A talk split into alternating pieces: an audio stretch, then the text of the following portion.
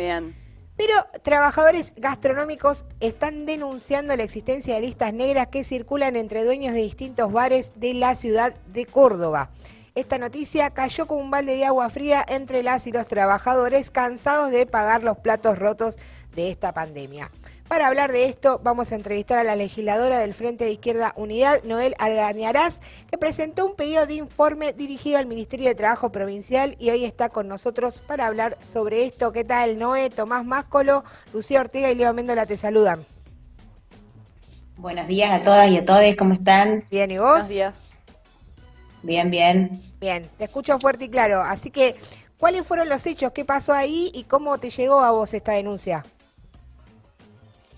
Bueno, durante el fin de semana largo nos llegó por parte de trabajadores gastronómicos una denuncia mediante capturas de pantalla donde se había filtrado un intercambio eh, eh, por WhatsApp de este, diferentes dueños de bares de la ciudad de Córdoba y un grupo que se ve ahí que se denomina Gastronómico CBA, donde dueños de bares empiezan a intercambiar. Uno lee y realmente ve una impunidad total, ¿no? Porque ahí dicen, bueno, ahorrate 10 lucas y no lo pongas en blanco, así después si te hace quilombo sacas plata de ahí.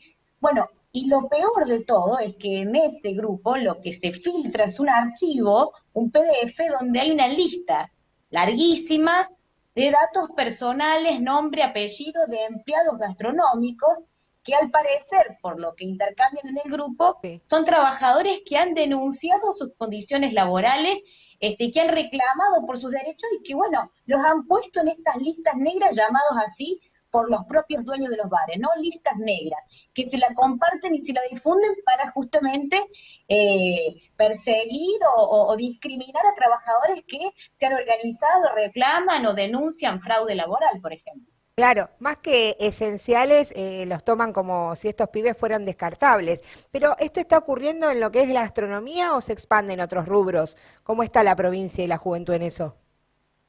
Cuando nos llega la denuncia es muy notable porque nosotros la subimos a las redes sociales, la subimos a la izquierda diario, lo publicamos y lo que empieza a suceder es que nos empiezan a llegar denuncias de otros tanto de otros rubros, pero de otras provincias, incluso de la provincia de Buenos Aires nos llegaron denuncias de que pasa exactamente lo mismo, de que conocen que este, también hay listas negras, lo mismo nos pasó con otros rubros, otros eh, sectores laborales, incluso nos llegaron denuncias de jardines privados donde las maestras nos dicen que también son perseguidas este, con listas, es decir, es algo que evidentemente es moneda corriente y acá quería decir algo, ¿no? Porque esta noticia en particular se ha filtrado, ha tenido cierto impacto y se ha hecho conocido, ¿no? Y empieza a tener cierta repercusión, pero sale a la luz por lo escandaloso que implican estas listas, pero en realidad este, viene a demostrar lo que es moneda corriente en la juventud precarizada, ¿no? Porque estamos hablando de un sector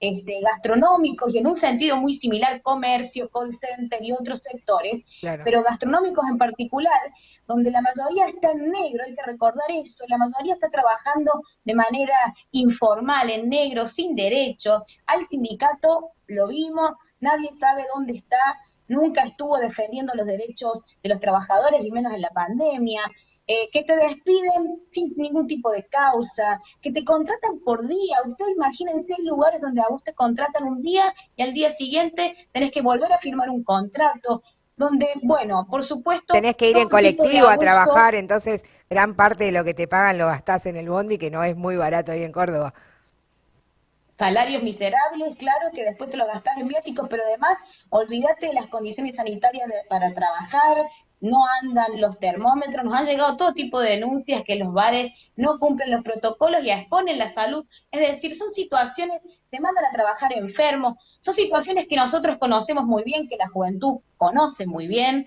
porque es la, la, que vive. Si más lejos, bueno, incluso en mi propia historia personal, yo siempre le, le, digo a los compañeros, o sea, eh, nunca supe lo que era tener un recibo sueldo, siempre trabajé en negro y cuando tuve mi primer recibo sueldo dije, uy, mira, ni lo entendía, no sabía ni qué significaba. Nunca viste a aguinaldo entonces. Dije, Claro, no, sabía ni, ni qué era el aporte jubilatorio. Bueno, esas son las condiciones reales de los jóvenes, ¿no? Entonces, lo que estamos haciendo acá es poner a disposición, como siempre, la banca de frente izquierda, para que esta denuncia no solo se viralice, se conozca, sino que tenga cauce. ¿Por qué?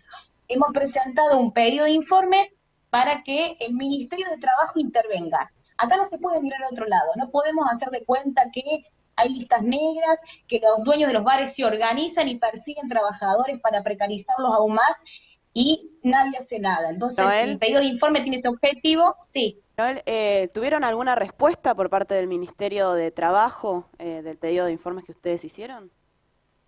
No, o sea, el objetivo, la, presentación la hicimos ayer igualmente, va a tomar estado de parlamentarios estos días, pero justamente el objetivo es que den respuesta. No solo que den, brinden información sobre denuncias, si conocen estas listas, si saben este, las condiciones de trabajo, que seguramente no, este, no las saben o hacen los que no saben, pero nosotros lo que queremos es que el ministerio intervenga, que se inicie una investigación, que se den con los responsables de estas listas, porque los gobiernos miran siempre por otro lado.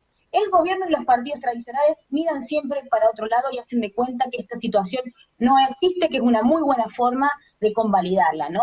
Que existe eh, una enorme cantidad de precarización este, en la juventud, que se ha profundizado con la pandemia, este, que esa impunidad que cuentan los jefes, los dueños, los bares, para poder eh, perseguir y armar estas listas, es parte de una situación que el Estado y los gobiernos también son responsables entonces queremos que intervenga de manera inmediata. Noel Algarañaz, legisladora del Frente Izquierda en la ciudad de Córdoba.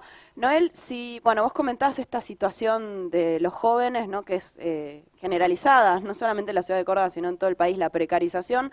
Ahora, ¿qué pasa, eh, bueno, qué tendría que hacer cualquier joven que se ve en esta situación o que descubre, bueno, que está también siendo perseguido, que está involucrado en este tipo de listas?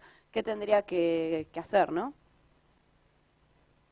Y en primer lugar hay que pensar que si ellos tienen ese nivel de organización, o sea, los dueños, los jefes, tienen ese nivel de organización con grupos de WhatsApp, con listas, eh, para este, aconsejarse mutuamente cómo nos precarizan más, cómo nos persiguen más, la primera idea que tiene que surgir es, bueno, cómo nos organizamos la juventud trabajadora, los que estamos en estas condiciones. Yo creo que esto es lo primero que hay que pensar, este, cómo fortalecemos la organización, eh, justamente porque si no, este, esta situación se profundiza más, ellos cuentan con toda la impunidad y la de los gobiernos, la juventud trabajadora se tiene que organizar y de hecho quería aprovechar esta entrevista para hacer una invitación a todos aquellos trabajadores gastronómicos o jóvenes precarios que se identifican con estas situaciones de trabajo tan terribles para que nos organicemos este sábado en la Asamblea de Trabajadores que va a haber en Córdoba, para que quieran conectarse, conocer, intercambiar experiencias con otros sectores que sufren las mismas condiciones y que tenemos los mismos enemigos, ¿no? En un gobierno que avance en ajuste y precarización laboral. Esa creo que es la principal respuesta. La banca será una voz, será un lugar para denunciar, para exigir que el gobierno intervenga, pero la clave es que la juventud trabajadora confíe en sus propias fuerzas y se organice. Estamos entrevistando a Noel Algarías, legisladora provincial por el PTS en el Frente Izquierda Unidad. Ahora te está yendo un móvil, ¿no? ¿A dónde te van a poder ver los cordobeses dentro de unos minutos? Una pregunta y la otra es, ¿cuál es tu videojuego favorito de la infancia? No, no te puedes ir sin responder la consigna al día. Es así. No, sí.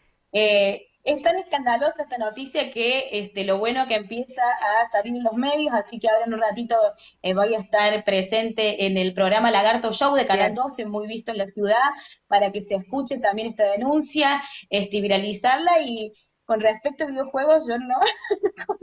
Te agarré. ¿eh? No tengo videojuegos. Cuando era muy niña, muy niña, creo que jugaba a. ¿Cómo se llama? Lara Croft.